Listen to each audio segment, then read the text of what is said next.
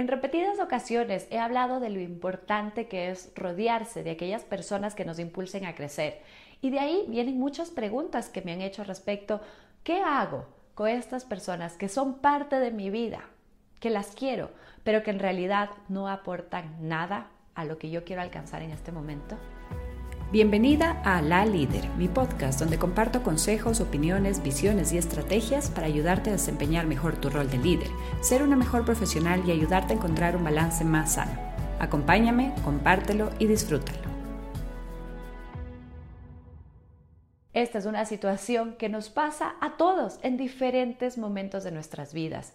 Primero quiero que sepas que no hay nada malo contigo y en realidad tampoco hay necesariamente algo malo con estas personas. Lo que ocurre es que vamos evolucionando a ritmos diferentes y muchas veces también en direcciones diferentes.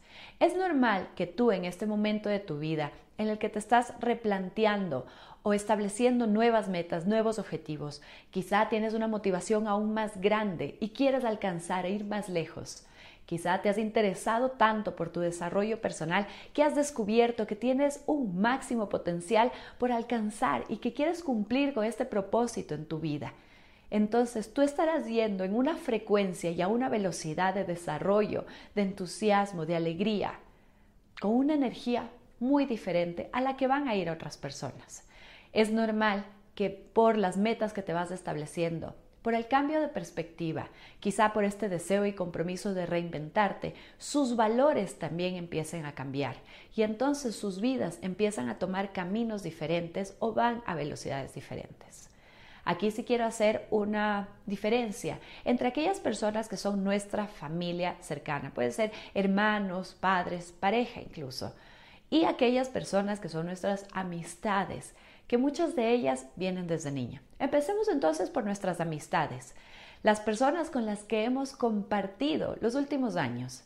Les tenemos un cariño inmenso por todas estas experiencias que hemos desarrollado juntas, porque recuerda esto, las relaciones se construyen en base a las experiencias que vivimos. Sin embargo, vale la pena preguntarse, ¿estas experiencias que las están uniendo son experiencias presentes ¿O son más bien experiencias que vivieron y compartieron a lo largo de muchos años, pero tiempo atrás, antes de tu deseo de desarrollo, de reinvención?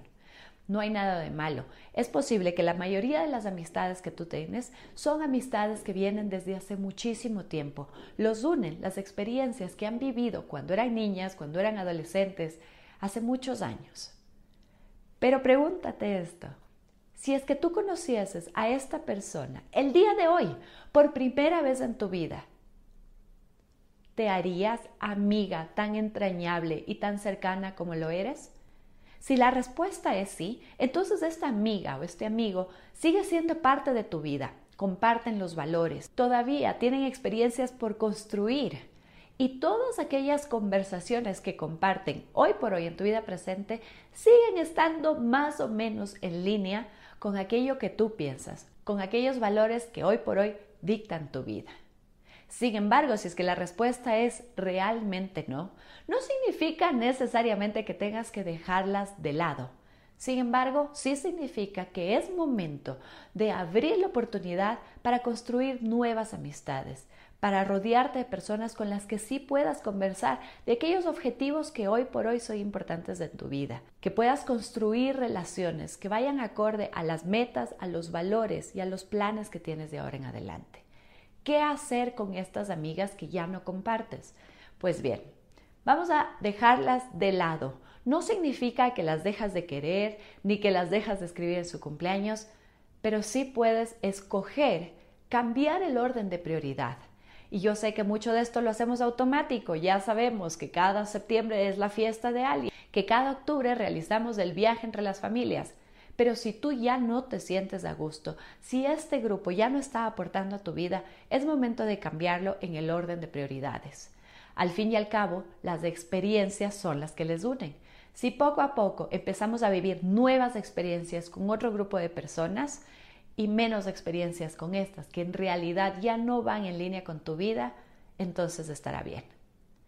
Puede ser que en algún momento te sientas algo incómoda, te dé pena. he estado en tu lugar. También estuve en un momento de mi vida en el que tuve que decidir continuar con mis amistades de siempre o abrir la puerta a nuevas amistades. Y aunque le seguimos manteniendo el mismo cariño y los recuerdos con mucha alegría de quienes fueron amigas nuestras de la infancia, sí está bien dar la oportunidad a construir una vida que vaya más acorde a tus valores. Como te digo, no se trata de resentimiento, no se trata de que las otras personas estén mal, pero sí se trata de ponerte a ti en prioridad, en primer lugar. ¿De verdad quieres alcanzar esas metas? ¿De verdad quieres que tu familia crezca con valores diferentes?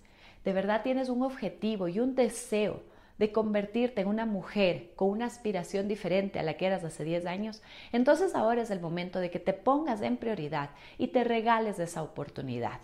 Podemos simplemente cambiar el orden de prioridades. ¿Qué pasa cuando esta situación se da en la vida familiar? Será mucho más difícil por las obligaciones familiares que muchas veces tenemos, pero también vale la pena hacer la misma reflexión. Tiene en realidad que estar en el orden de prioridades? Si es que es un tema de cariño, de amor, de respeto, porque son tus hermanos o tus padres, entonces construye y cultiva estas relaciones como prueba de tu fortaleza, de tus valores, de tu seguridad en ti misma. No se trata de querer convencerlos que vayan a tu ritmo, no se trata tampoco de justificarte el por qué tú has tomado un camino diferente. Se trata de compartir experiencias que los unan, que los permitan ser esta familia que tú quieres. Recuerda, se trata de tus prioridades, de aquellos objetivos que tú tienes, de compartir experiencias, de incluirlos en tu vida, en tu felicidad. Entonces aquí el diálogo interno y el diálogo, cómo nos expresamos de nuestras vidas, sí es importante. Recuerda que tu familia, los seres más cercanos, amados a ti, van a querer siempre lo mejor para ti.